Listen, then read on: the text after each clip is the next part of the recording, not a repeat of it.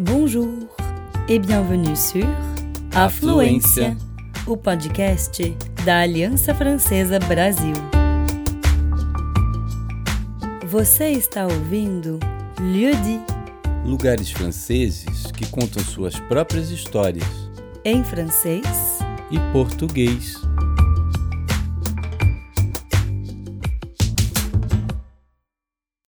Estou de pé há mais de um século.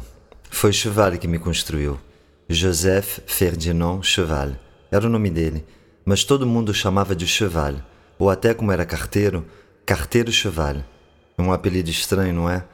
Contudo, ele atravessou o tempo.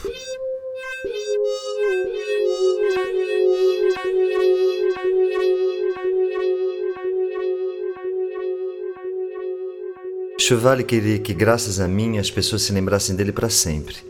Eu sou o palácio ideal dele. Foi o nome que ele me deu, assim que colocou minha primeira pedra em 1879, aqui em Haute-Rive, um pequeno vilarejo da Drôme. Ele, que nunca viajou, me criou se inspirando em todas as arquiteturas do mundo: mesquitas, templos e castelos, personagens históricos ou fabulosos, animais reais e fantásticos são representados na minha fachada e em minha galeria interna. Sou um palácio no qual ninguém mora. Na verdade, o Chevalier queria que eu fosse o túmulo dele. Ele queria repousar para sempre, dentro de sua criação. Mas isso não foi possível. Ninguém vive, ninguém repousa entre meus muros. Eu não sou uma moradia, mas também não sou uma escultura. Eu sou algo entre os dois. Uma obra de arte, mesmo se Ferdinand nunca teria tido a pretensão de me chamar assim.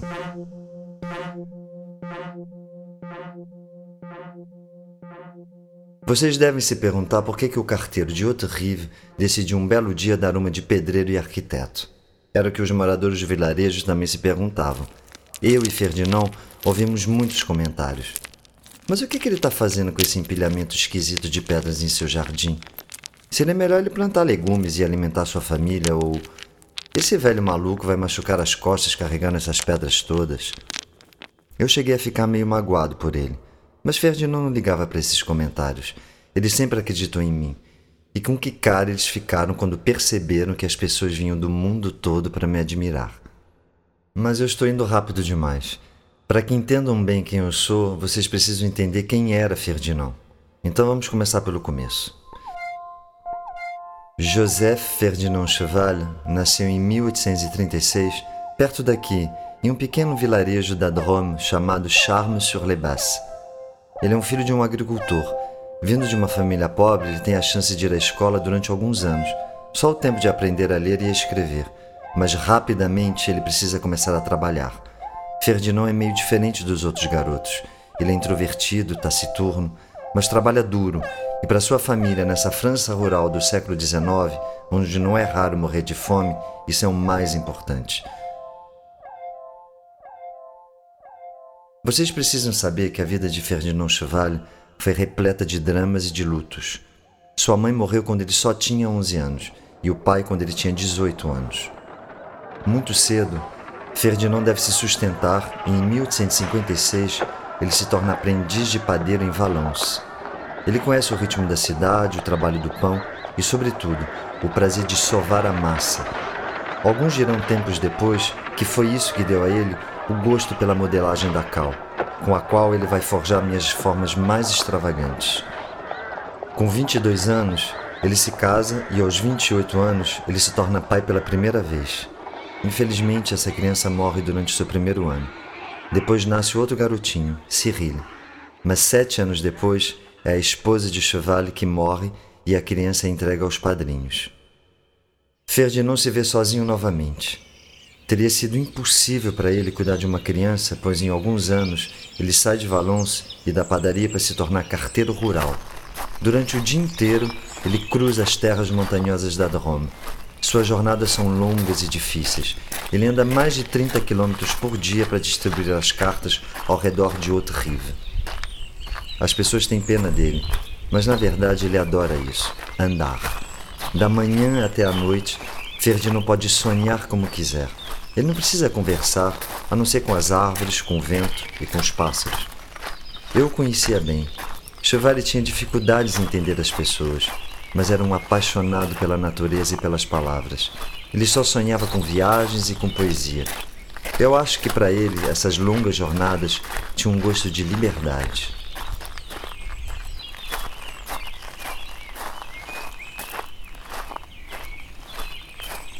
E um dia, 19 de abril de 1879, no meio de sua jornada e andando num bom ritmo, Ferdinand tropeça e cai de cara no chão. O que prendeu o pé dele foi uma pedra com uma forma estranha. Ele cava o chão para retirá-la e o que ele consegue desenterrar é uma pedrinha extraordinária com cores ocre, marrom e vermelho. Três cumes cunhados pelo tempo e os elementos. Uma pedra esculpida, não pela mão humana, mas pela natureza. É nesse momento que Ferdinand se lembra de mim. Imediatamente, ele se lembra de um sonho que teve 15 anos antes, no qual ele me viu. Ele se lembra que em algum momento, quando jovem, tinha tido a ideia de construir um palácio. Claro que não tinha dito a ninguém. Ele já era tomado por um louco. Mas essa pedra era o sinal que ele esperava.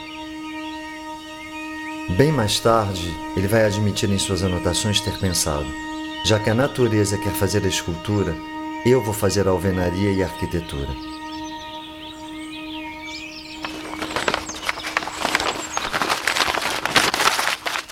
Evidentemente, Chevalier não é pedreiro nem arquiteto, mas ele se vira e é determinado.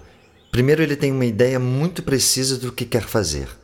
Com a correspondência que ele distribui todos os dias, ele sempre tem a ocasião de folhear revistas ilustradas, muito na moda no século XIX, como Le Magasin Pittoresque, e ele viu algo nelas que foi a sua maior inspiração: os túmulos dos faróis egípcios. Cheval é fascinado por essas construções milenares que comprovam o valor de quem está dentro delas. Ele decide que eu serei o túmulo dele. Eu serei tão fantástico que ninguém nunca poderá esquecer a passagem do pequeno carteiro Cheval pela terra. Desde esse dia de abril de 1879, Cheval tem um plano. Todo dia, durante suas jornadas, ele examina o solo e coleta pedras e pequenas rochas. As menores ele enfia nos bolsos ou em uma bolsa e leva para casa. As maiores ele empilha na beira dos caminhos e à noite, depois que a longa jornada de trabalho está terminada, ele pega seu carrinho de mão e refaz o caminho em sentido inverso para buscá-las. Ele empilha em seu jardim e à noite ele me constrói a luz de velas. Em geral, ele acaba dormindo encostado em meu flanco e acorda de manhãzinha para ir trabalhar.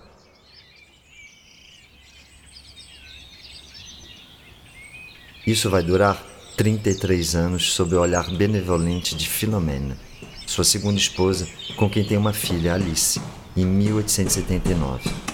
Alice e eu nascemos no mesmo ano e crescemos no mesmo ritmo.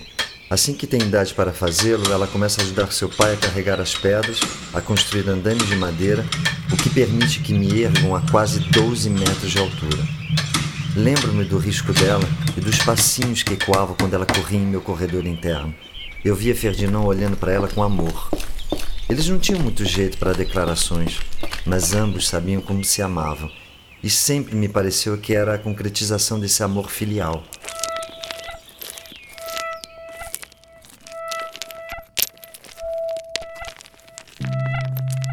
Cheval não esculpe as pedras que encontra, pois considera que a natureza já se encarregou do trabalho, mas ele as monta com cal ele amassa esse material branco como se sovasse o pão da juventude. Ele cria em minha fachada conjuntos de seixos, pedrinhas incomuns, telhas velhas, metal e conchinhas. Sua inspiração não ficou limitada aos túmulos egípcios. Minha arquitetura é uma mistura de todas aquelas que ele viu em cartões postais e nas páginas de revistas ilustradas que ele distribui. Sou um símbolo da curiosidade dele e de uma erudição que nunca imaginaram que ele tinha enquanto era vivo. Minhas fachadas são incrustadas de fachadas de outros monumentos, que apesar de não ter visto com os próprios olhos, Chevalier reproduz com uma incrível precisão. A entrada de um túmulo egípcio convive com uma mesquita, um templo hindu e um chalé suíço. Ele fez escadas que permitem chegar ao meu telhado, e nesse terraço ele expôs a pedra na qual ele tropeçou, que chamou de Pedra do Tropeço. Ele também construiu três gigantes na minha fachada leste, que me guardam e que me protegem. Ele me cobriu com plantas tropicais e com um fantástico bestiário. Animais que nunca viu na vida: polvos, flamingos rosa, dromedários. Tudo em mim contam séculos de histórias. Representa culturas que ele esperava poder tocar com as mãos. E depois, Cheval me cobre com suas anotações. Às vezes, com as de outros poetas, pequenas frases que ele grava cuidadosamente na pedra e que revelam sua visão da vida, da morte e de tudo que há entre os dois. Não é o tempo que passa, somos nós. A vida sem meta é uma quimera. Os minutos perdidos não são recuperados, ou ainda, nesta terra nós passamos feito sombra. Um dia, Ferdinand grava uma frase que dói em mim. Saudade amargurada da Alice. Estamos em 1894. Alice morreu com apenas 15 anos. Ela nunca verá o palácio do pai finalizado. Há alguns anos a imprensa local fala de Ferdinand e, sobretudo, de mim. O relato do estranho carteiro e do seu não menos estranho palácio viaja e atrai os curiosos. As pessoas vêm nos ver de Valence, de Nice e às vezes até de Paris. A partir de 1905, Ferdinand e Philomène organizam visitas oficiais. E em 1912, finalmente, Ferdinand termina sua obra titânica. Ele tem 76 anos. Como ele ficou orgulhoso de mim. Posso jurar ter visto lágrimas de alegria em seus olhos. Em minha fachada ele escreveu: 10 mil dias, 93 mil horas, 33 anos de provações, mais obstinados do que eu, mãos à obra. Mas alguns meses depois, é outro tipo de lágrimas que eu vejo. Um novo luto acaba de assolá-lo. Seu filho Cyril morre, e dois anos depois é a Filomena. E para não diminuir a dor, Ferdinand fica sabendo nessa ocasião que nem ela e nem ele poderão ser enterrados no túmulo que ele construiu dentro de mim. A comuna de Haute-Rive não pode autorizar isso. Cheval fica sozinho de novo.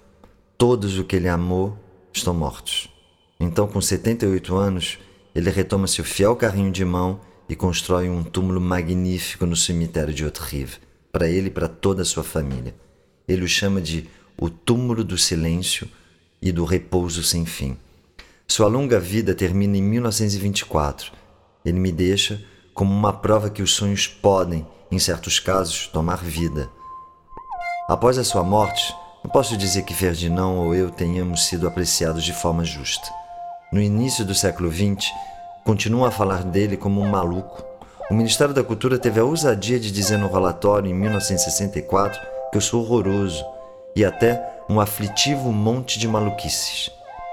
Mas eu tenho a sorte de ter apoios importantes, pois os surrealistas Magritte, Picasso e Nick de Saint-Folle, Dali, todos me adoram.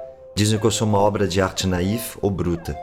E é com esse título que sou qualificado como monumento histórico em 1969 por André Malraux, ministro da Cultura, que inclusive atrai a ira de todos os meus opositores. Essa classificação vai permitir minha manutenção e sem a qual eu certamente teria caído em ruínas. Uma grande obra de restauração acontece nos anos 80, quando me reformo, fazem minha manutenção, cuidam de mim e desde então, os visitantes vêm do mundo todo para me ver. Eu, a incrível criação do carteiro Chevalier. Tenho orgulho de ainda estar de pé aqui. Sou fruto da imaginação de um homem brilhante que queria mostrar que um simples carteiro, um homem modesto, um filho de agricultor, podia entrar para a história da arte e da arquitetura. E acho que ele conseguiu.